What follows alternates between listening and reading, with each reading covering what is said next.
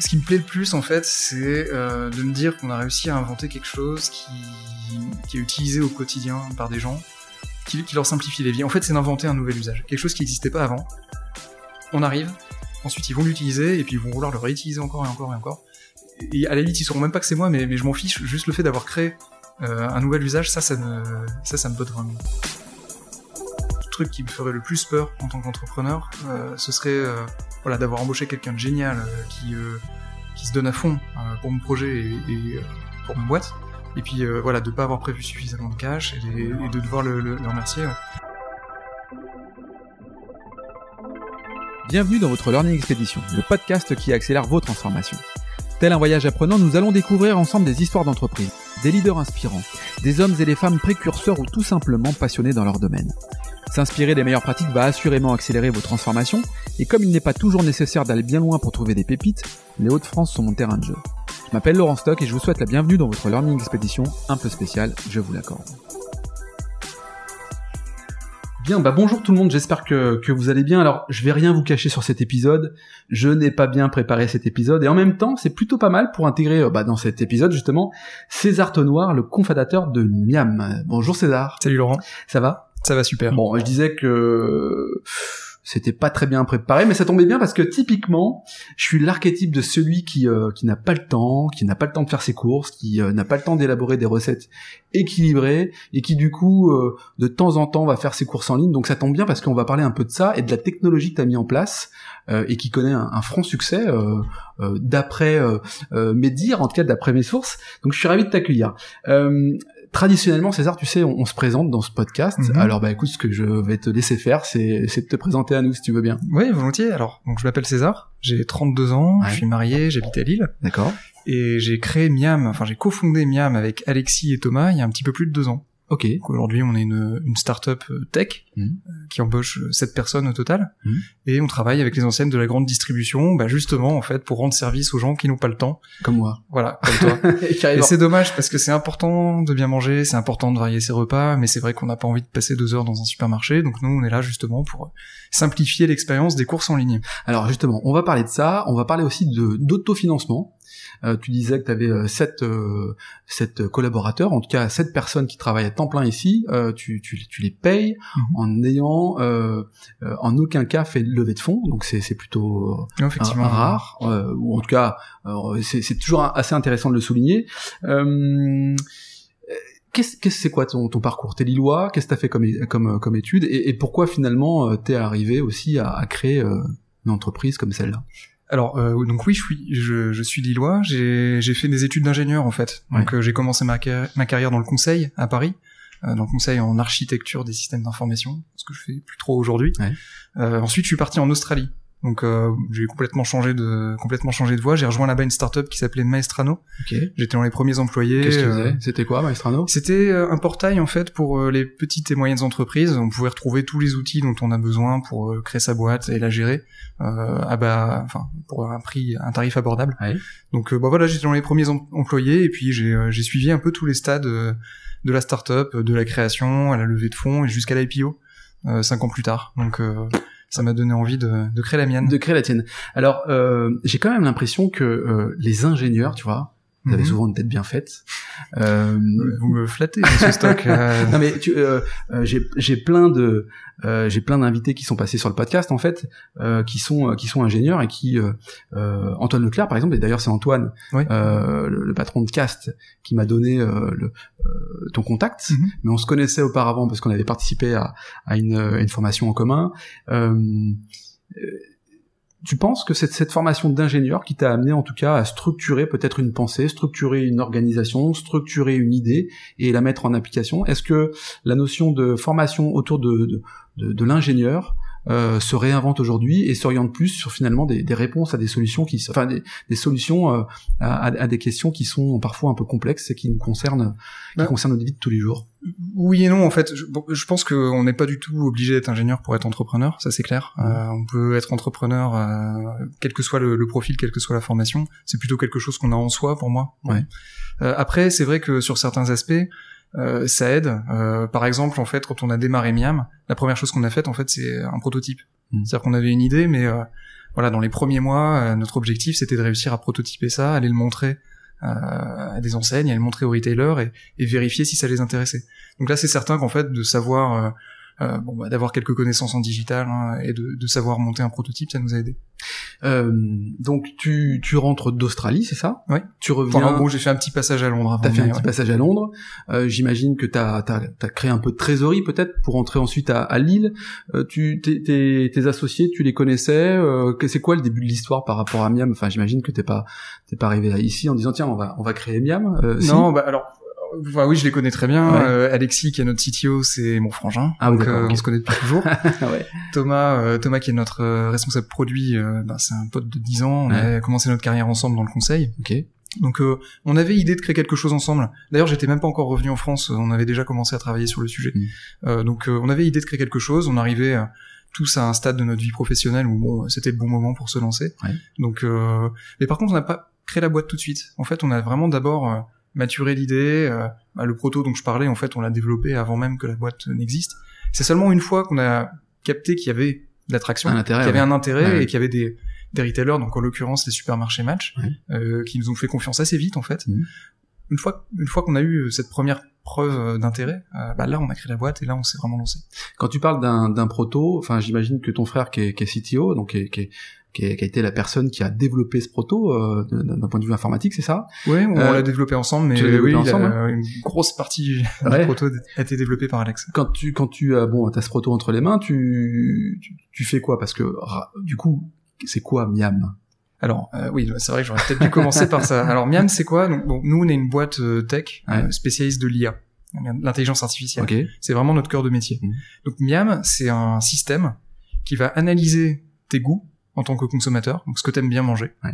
qui va analyser aussi ce que tu vois à l'écran pendant que tu fais tes courses en ligne, Mhm. et en fonction de ça, on va te suggérer la bonne idée de repas euh, ouais, qui va te plaire à un, mo- à un moment donné.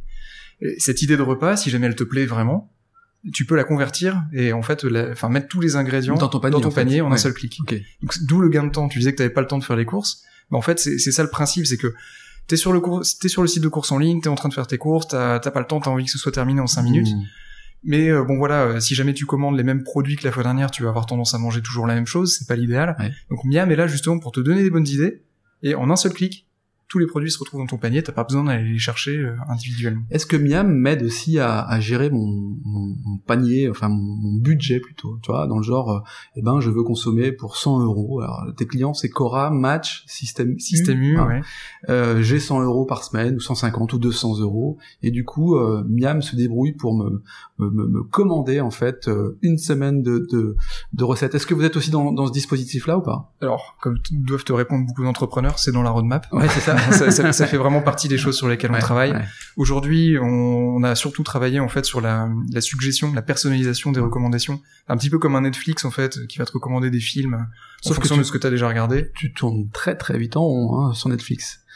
Et c'est vrai, et pas chez nous. non, mais non, voilà. non, non, mais on- euh, blague à part, c'est bon. euh, L'algo de Netflix est quand même assez, euh, Ouais. assez costaud. Mm. C'est vrai qu'on tourne un petit peu en rond. Miam, euh, bon, c'est différent. On fait quand même tour- tourner les recettes pour pas que tu retrouves euh, chaque Les semaine mêmes recettes. les mêmes recettes, sinon ça a aucun intérêt. Bien sûr.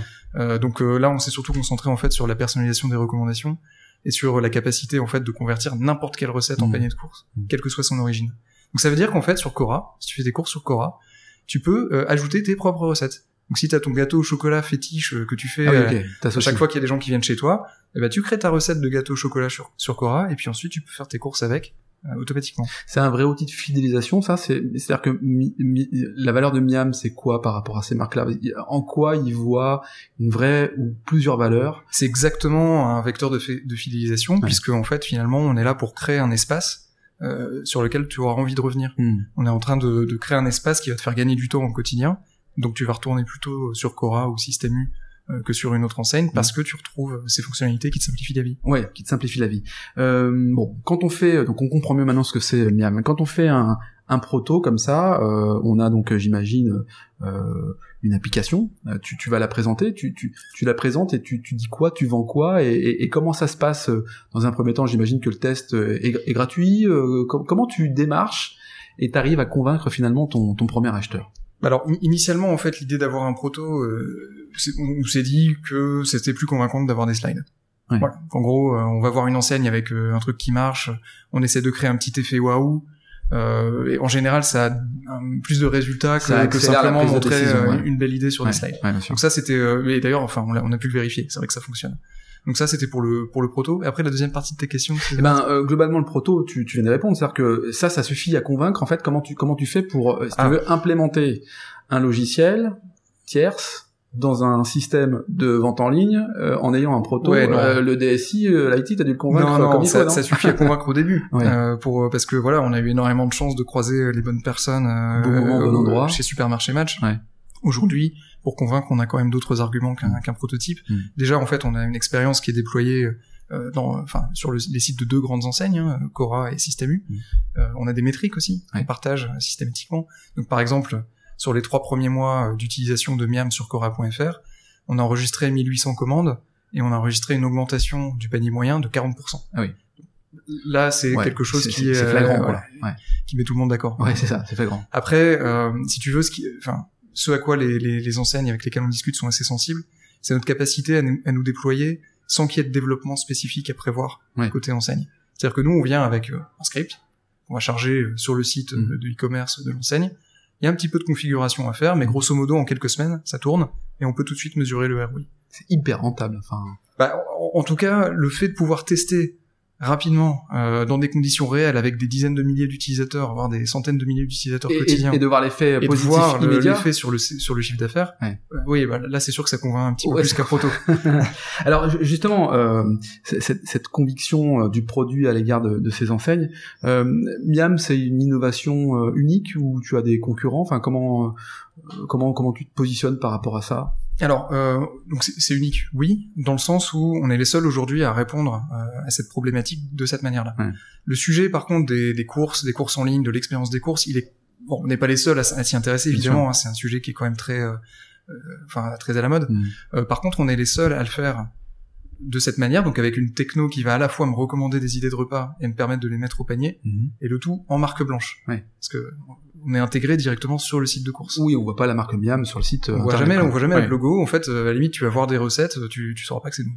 Alors du coup, la, la, la question qui me démange, c'est euh, est-ce que euh, finalement, ce sont des recettes un peu biaisées, en mode euh, c'est des recettes qui sont basées sur un équilibre alimentaire, ou est-ce que ce sont un peu finalement des recettes un peu qui remplacent les coupons d'avant, tu sais, où t'as des marques qui payent pour apparaître? Comment quand, comment tu comment les, entreprises ou comment toi tu tu disposes finalement les produits euh, euh, en fonction des, des, des envies, des achats. Enfin, comment fais-tu pour mettre en, en avant le bon produit à la bonne personne sans que ça soit un produit qui soit identifié sur une marque spécifique? Alors ça, c'est une, une question qu'on nous pose assez souvent. En fait, la plupart des enseignes euh, nous demandent si on peut forcer l'algorithme à mettre euh, la MDD, donc les, les marques euh, propres des enseignes. C'est quelque chose qu'on a toujours refusé de faire, mais en fait, on le refuse. On refuse de le faire, enfin pas pas parce que c'est immoral ou quoi, c'est pas la question. C'est simplement qu'en fait notre point de vue, c'est de se dire que ce qui est plus intéressant, c'est de mettre le produit qui va le plus convenir à l'utilisateur. Hmm. Parce que bah, déjà c'est plus sympa pour lui, il a pas à le remplacer. Et en plus, même pour l'enseigne, ce qui est important à la fin, c'est que finalement le produit soit commandé. Si jamais je poussais que euh, de la MDD, mais imaginons que je suis sur Cora, je mets que des produits Cora. T'as pas envie de retrouver Et des produits Cora consommateur doit aller changer euh, tous les produits un Eh à un, ouais. ça a aucun Ça intérêt. Donc ouais. c'est la force de notre algo en fait, c'est de réussir à détecter pour chaque personne, pour chaque individu, quelles sont les recettes, quels sont les produits qui vont me Hmm. plaire. Donc euh, donc non, en fait, on pousse pas des produits en fonction des, des, euh, des- des- du bénéfice euh, commercial que ça va rendre pour l'enseigne. Ouais. Alors du coup, de- bon, euh, je disais tout à l'heure, sept, sept collaborateurs, c'est ça Oui. Euh, On est sept au total, hein, Auto- comptant les ouais. cofondateurs. ouais. autofinancement Oui. Bravo parce que, euh, enfin, j'imagine que t'as pas commencé avec sept, sept personnes du jour Non, non, au non, lendemain, mais, mais non, on c'est monté en puissance. petit, ouais, bien Ouais. sûr. euh, t'as été sollicité, t'es, t'es allé euh, gratter, t'es allé taper à des portes justement, tu ça t'a démangé d'aller chercher peut-être euh, de l'argent lors d'une Bah, levée de fonds on- ou, ou on pas finira sûrement par le faire, mais en fait, si tu veux, euh, dans notre euh, manière de voir euh, l'entrepreneuriat, en fait, pour Alexis, Thomas et moi, c'était Ouais. super important de d'abord nous intéresser à trouver un, un vrai besoin, une Ouais. vraie problématique Et à un adresser. vrai modèle économique quoi. Bah, c'est ça, prouver qu'on était capable de construire un produit vraiment percutant Ouais. et qui n'existe pas aujourd'hui, Bien sûr. et de construire un modèle économique rentable autour Mmh. de ce produit. Ça, Mmh. c'était vraiment notre premier objectif. Donc, on s'est interdit de même nous poser la question de lever des fonds tant qu'on n'avait pas ces éléments-là. Puis ça pollue un peu en fait. Quand t'as l'idée en tête de lever des fonds alors que t'es même pas dans, dans, bah, dans- quand on lève des fonds, on n'est pas sur l'opérationnel, Ouais, on fait pas avancer le produit. c'est- clair. Après, moi, je suis pas du tout contre les levées de fonds. Hein. Mm. Au contraire, je pense qu'on y viendra. Mais en Mm. tout cas, voilà, c'était important pour nous de valider, euh, valider qu'on est, bah, voilà, qu'il y avait une Le preuve produit, de marché, qu'on avait sûr. un produit qui, euh, qui fonctionnait et que- qu'on pouvait être à la rentabilité. Ouais. Donc oui, aujourd'hui, effectivement, on a, on a cette fiche de paie euh, qui sort euh, tous les mois et c'est uniquement en autofinancement. C'est une fierté, ça? Bah, en tout cas, enfin, oui, dans un sens, euh, mais moi, moi, je suis surtout, euh, je suis surtout content que le, le projet marche, euh, que, que la boîte, euh, la boîte fonctionne, que l'équipe soit contente de venir bosser. Ouais. C'est plutôt ça ma fierté en fait. C'est pas tant euh, le, le fait d'y être arrivé sans financement, c'est surtout le fait d'y être arrivé tout court. Alors bon, c'est on, on est dans une dans une société IT euh, informatique. Il y, a- il y a que des mecs. Non, il y a pas que des mecs. y a pas que des mecs Non, non, non, non. il y a Ah, Roman, euh, il y a Roman. Qui, travaille et qui est là d'ailleurs depuis le début. C'est un vrai sujet quand même ça. hein, euh, dans cette profession-là, d'avoir euh, peu de femmes finalement qui s'intéressent a priori à, bah oui, oui. à l'informatique. c'est- vrai, c'est un bon, c'est un, c'est un sujet, c'est un problème. hein. Euh, Il y a pas de raison en fait. Je vois pas pourquoi. Je vois pas pourquoi l'informatique euh, serait moins intéressante pour les femmes. Il y a vraiment pas de. Je pense que c'est plus culturel qu'autre chose, mais bon, j'espère que ça change. quoi. J'espère que ça va changer. Ouais. Mais hon- honnêtement, c'est quelque chose que je constate depuis l'école d'ingénieur. Hein. Ouais. Euh, c'est un, un domaine qui intéresse moins, euh, Les femmes, intéresse moins les femmes. c'est comme ça. Mais bon, euh, après, j'ai aussi rencontré énormément de femmes tech euh, qui adorent leur métier et, et c'est bien quoi. Et j'essa- Mm. j'espère qu'elles vont se faire un petit peu les ambassadrices de, de la profession. Eh ben ouais, espérons-le. Euh, Miam, c'est c'est bête comme chou, hein, ce, ce mot. Enfin, c'est souvent compliqué d'ailleurs. Euh, pour- pourquoi Miam? Alors c'est miam.tech, c'est ça? Oui, alors euh, bon, le, le nom de, enfin notre marque c'est Miam. Ouais. Euh, Miam.tech c'est notre nom de domaine. nom de domaine, ouais. Euh, mais euh, alors pourquoi Miam? Bon, on cherchait quelque chose de sympa, simple à retenir, euh, et qui donne envie. On est tombé là-dessus. Euh, après bon voilà, c'est vrai qu'on est une boîte tech, mais c'est quand même très très en rapport avec la cuisine. Euh, Miam, ça parle à tout le monde. Euh, Miam, ça parle à tout le monde. Il y a un logo plutôt sympa. C'est une, c'est quoi? C'est une cuillère, c'est Ouais, ça? c'est une petite cuillère C'est euh, c'est une, cuillère. qui fait le i de Miam. Ouais. Euh, bon, quand on a euh, finalement couvert une partie des enseignes, si je comprends bien, euh, à la différence de d'enseignes physiques où tu as des, des points de vente, là finalement c'est une plateforme. Quand tu fais tes courses sur internet, tu as une plateforme. Alors Mhm. j'imagine après tu as peut-être des découpages par IP, par euh, par magasin, je sais pas trop comment ça se passe mais ton, ton modèle économique euh, quel est-il? Comment tu fais pour gagner de l'argent en fait? En fait, on s'adapte. Euh, Il y, a, y a deux types d'enseignes. Tu as les enseignes euh, centralisées. Ouais. Donc, euh, bon, prends l'exemple de Cora, mais il y a aussi Auchan, Carrefour. Donc là, en fait, sont des boîtes classiques. Hein, C'est-à-dire que les décisions se prennent Un endroit. euh, voilà, un endroit et sont impliquées partout. Euh, Il y a aussi les réseaux d'adhérents. Donc les réseaux d'adhérents, c'est par exemple Système U, euh, Intermarché, Leclerc. Donc là, c'est très différent. En fait, chaque directeur de magasin est un chef d'entreprise. Et à son site internet, j'imagine Alors pas forcément. Non, pas forcément. Euh, souvent, c'est quand même une- un portail commun. Ok. Mais euh, chaque euh, chaque directeur de magasin peut potentiellement décider qu'un service va lui être utile ou pas. Mhm. Donc chez Miam, on, on s'adapte vraiment aux deux types d'enseignes. C'est-à-dire que si vous êtes une enseigne centralisée, bon ben voilà, vous pouvez euh, décider d'activer Miam pour tous les magasins d'un coup. Ouais. Euh, si vous êtes une enseigne euh, réseau d'adhérents, ben on peut décider de venir activer Miam seulement pour certains magasins, de désactiver pour d'autres. Et, et donc du coup, comment tu comment tu t'organises? Parce que c'est toi qui vends, c'est toi qui, qui va à la rencontre de tes clients. Comment quand, comment ça se passe pour une jeune entreprise qui a deux ans qui fait a priori déjà du bénéfice en tout cas euh, pour aller vendre à des grandes enseignes comme ça Tu y vas avec euh, ton courage, ta conviction. Tu y vas de quelle manière en fait? Oui, bah alors effectivement, le, plus important c'est de réussir à rencontrer les bonnes personnes, mais, mais souvent en fait on tombe sur des gens qui sont plutôt bienveillants Mm. euh, et qui ont envie en fait de mettre de l'innovation sur leur sur leur e-commerce. Donc ça déjà c'est c'est enfin ça aide parce Ouais. qu'on on discute avec des gens qui veulent faire changer les choses. Après euh, la difficulté c'est que souvent ces personnes sont enfin ont énormément de projets en parallèle à mener, donc on tombe pas forcément toujours au bon moment. Ouais, ça. On a, en général, on n'a pas de mal à convaincre parce que bon voilà, les métriques qu'on pré- qu'on présente, euh, enfin sont convaincantes. Le, la démo, enfin le produit en lui-même est assez sympa, donc c'est- ouais. c'est convaincant aussi. Après, ça va surtout être une question de timing. Donc euh, pour réussir à, à vendre, bon bah déjà, les premières première étape, c'est de se faire connaître. Donc euh, nous, on travaille euh, avec une agence de relations presse pour Ouais. Voilà avoir quelques articles dans la presse spécialisée. On participe à des salons, on essaye de prendre un petit peu la parole. Euh, et puis ensuite, c'est surtout euh, rencontrer des gens qui vont qui vont être convaincus par le projet et qui Eh vont oui. vouloir. euh, Parce que quand on a un projet comme celui-ci, on a, une- enfin, on- j'imagine que tu as une ambition qui est pas, qui est pas limitée, quoi. Ta technologie, en fait, elle a, elle a aucune limite. Alors on, peut assez facilement l'exporter hein, si c'est la question. On travaille en ce moment avec, on, a des projets d'études à l'international en fait, hein, pour notamment en Roumanie, en Belgique, au Luxembourg, pour pour déployer Miam ailleurs qu'en France. après, il y a déjà pas mal à faire en France. Hein. On est les champions du drive en Europe. on, est les champions du drive en Europe? Ouais, ouais, on est les champions du drive. Dans les autres pays, c'est surtout la livraison à domicile. le drive, c'est quand même assez français. Ouais. Donc euh, bon, il y a pas, c'est un beau terrain de jeu la France.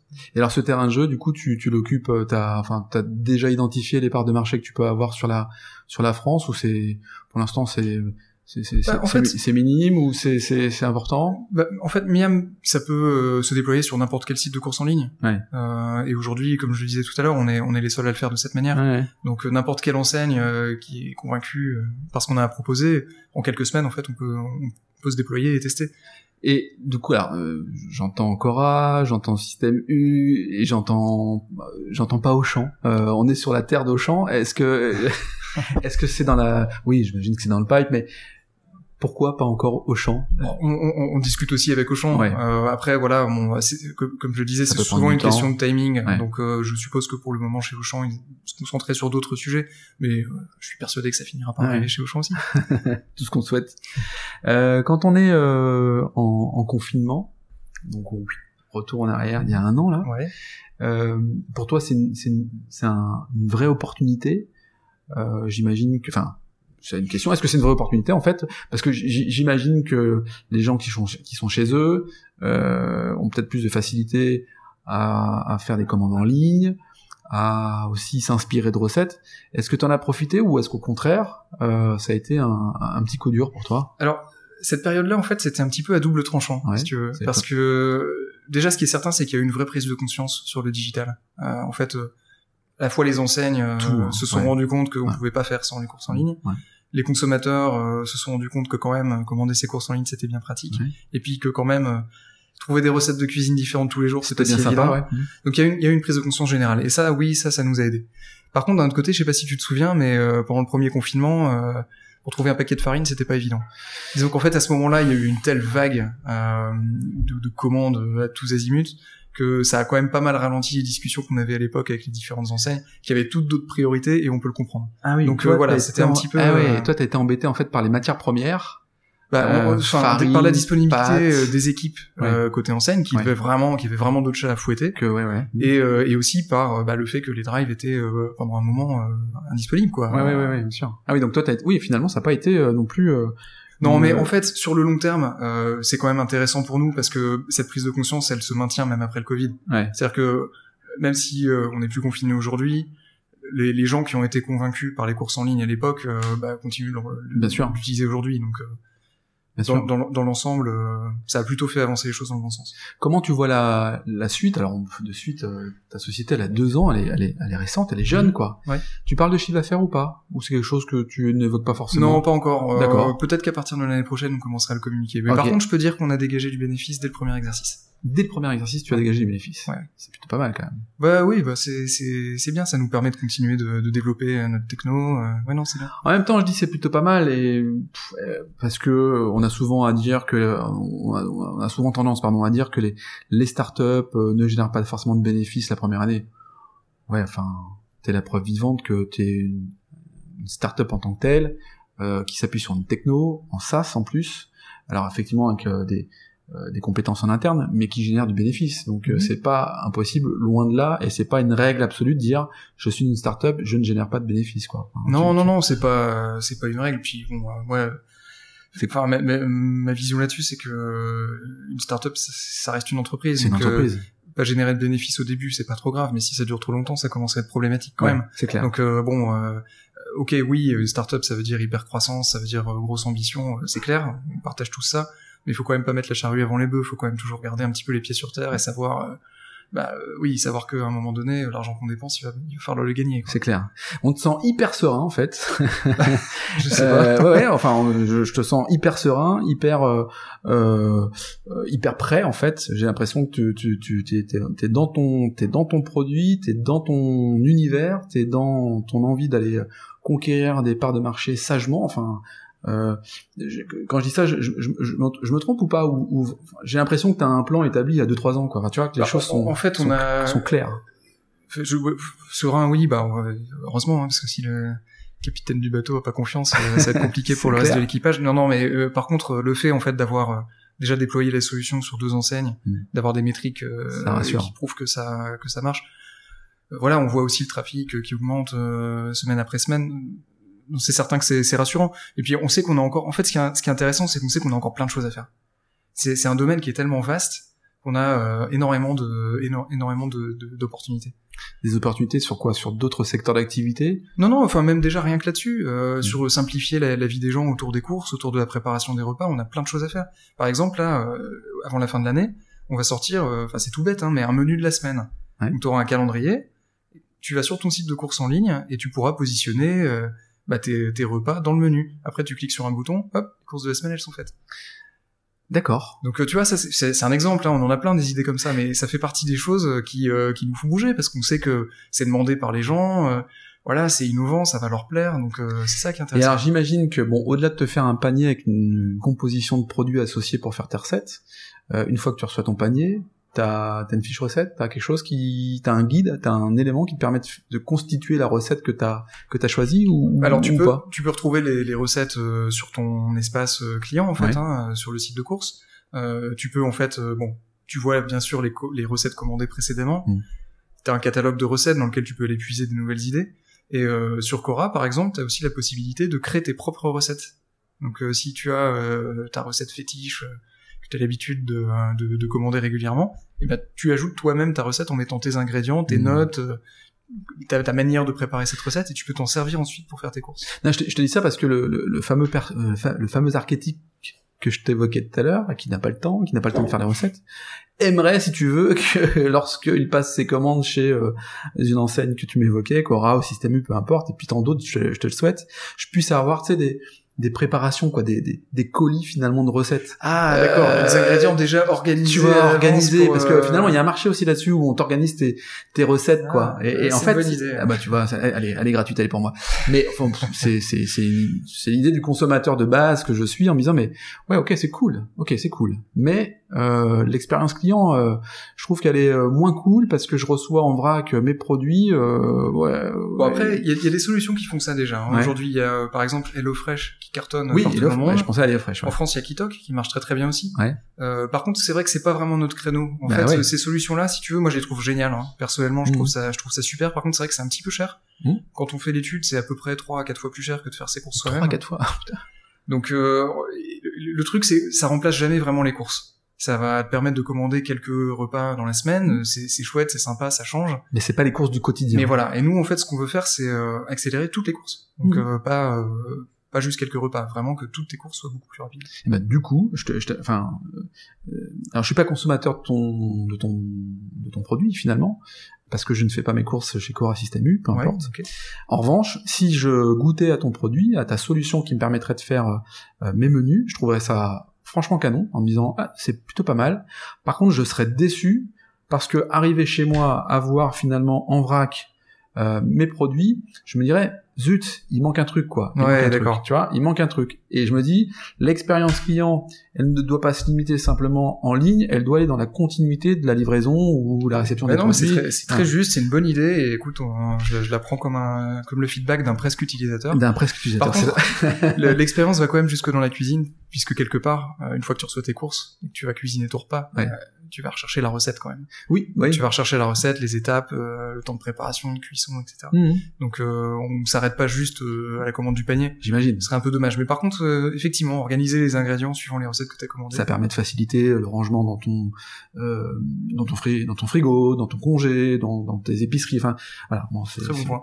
Après, c'est facile à dire, mais c'est peut-être plus compliqué à, à, mettre en œuvre. Quand on va en parler à Cora et Système. Ouais.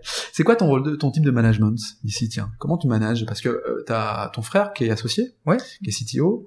Euh, donc c'est une affaire familiale en partie. Euh. On est trois cofondateurs, donc deux frères plus Thomas qui est un, très, bon pote. Ouais. comment, comment tu gères à la fois cette relation familiale et cette amitié? Parce que ça doit pas être facile tous les jours. Là pour le coup, Alexis et Thomas sont des cofondateurs, donc je les je les manage pas, on dirige la boîte ensemble. On est d'accord, bien sûr. chacun a vraiment son périmètre qui est bien défini. Mm. Alexis c'est la technique, Thomas c'est le produit, moi c'est plutôt les sales et les relations avec les partenaires. Mm. Après, pour l'équipe, en fait, on a un type de management qui est... Euh, on, est vraiment, on se base vraiment sur la confiance en fait. Il y a pas vraiment, il y a, évidemment, il y a, bon, pas d'horaire, il y a pas de. Mhm. Si les gens veulent bosser de chez eux, ils bossent de chez, eux. Euh, après, on, on est vigilant quand même à ce que le- la qualité euh, du code, la qualité de ce qui est produit soit soit au niveau. Euh, ça c'est ça c'est super important. Mais après, on, on, on essaye de faire en sorte que les gens qui travaillent pour nous, Mhm. enfin, qui travaillent avec nous, puissent Se sentir bien, quoi. puissent se sentir bien et puissent aussi progresser. Donc on essaie de leur donner des sujets intéressants. Chacun a son mot à dire en fait. Euh, Chacun peut soumettre des idées euh, Mhm. de euh, ce sur quoi on va travailler. Après c'est très, euh, enfin c'est très collaboratif en fait. Ouais, parce qu'on l'a pas précisé. On pourrait penser, d'ailleurs, c'est ce que je pensais au début. Je me suis dit, bon, ok, le rendez-vous va se faire à la technologie, à la pleine image, à enfin, dans un- dans l'un des, des, des, euh, des incubateurs. Et en fait, pas du tout. On est en plein centre-ville. Ouais, on est Lille. rue de Béthune. Rue de pour ceux qui Béthune. nous connaissent Lille. euh, On est en haut de la boutique qui fait les chouchous, là. Les, Ouais, les gaufres. les gaufres, au ouais, ça. Et, et, et je suis sûr, enfin, tu vois, je- ça m'a surpris en me disant, tiens, cool. Euh, on sort un peu des, des carcans euh, d'environnement qu'on peut qu'on pourrait imaginer. Et en fait, pas du tout. On est vraiment au cœur de cœur de l'île. Euh, c'est un c'est un choix. Enfin, j'imagine que c'était un choix, mais pourquoi finalement? Alors parce qu'en fait, euh, en faisant ça, tous les tous les employés sont à 15 minutes, Ouais. euh, enfin habitent à 15 minutes de leur lieu de travail. Et euh, dès qu'ils sortent du bureau, ils ont une bonne trentaine de restos différents, euh, des endroits pour aller prendre une bière. Et en fait, c'est assez important pour nous de pouvoir fournir ce cadre-là. Euh, on fait un travail qui est quand même assez difficile, qui est parfois un petit peu stressant.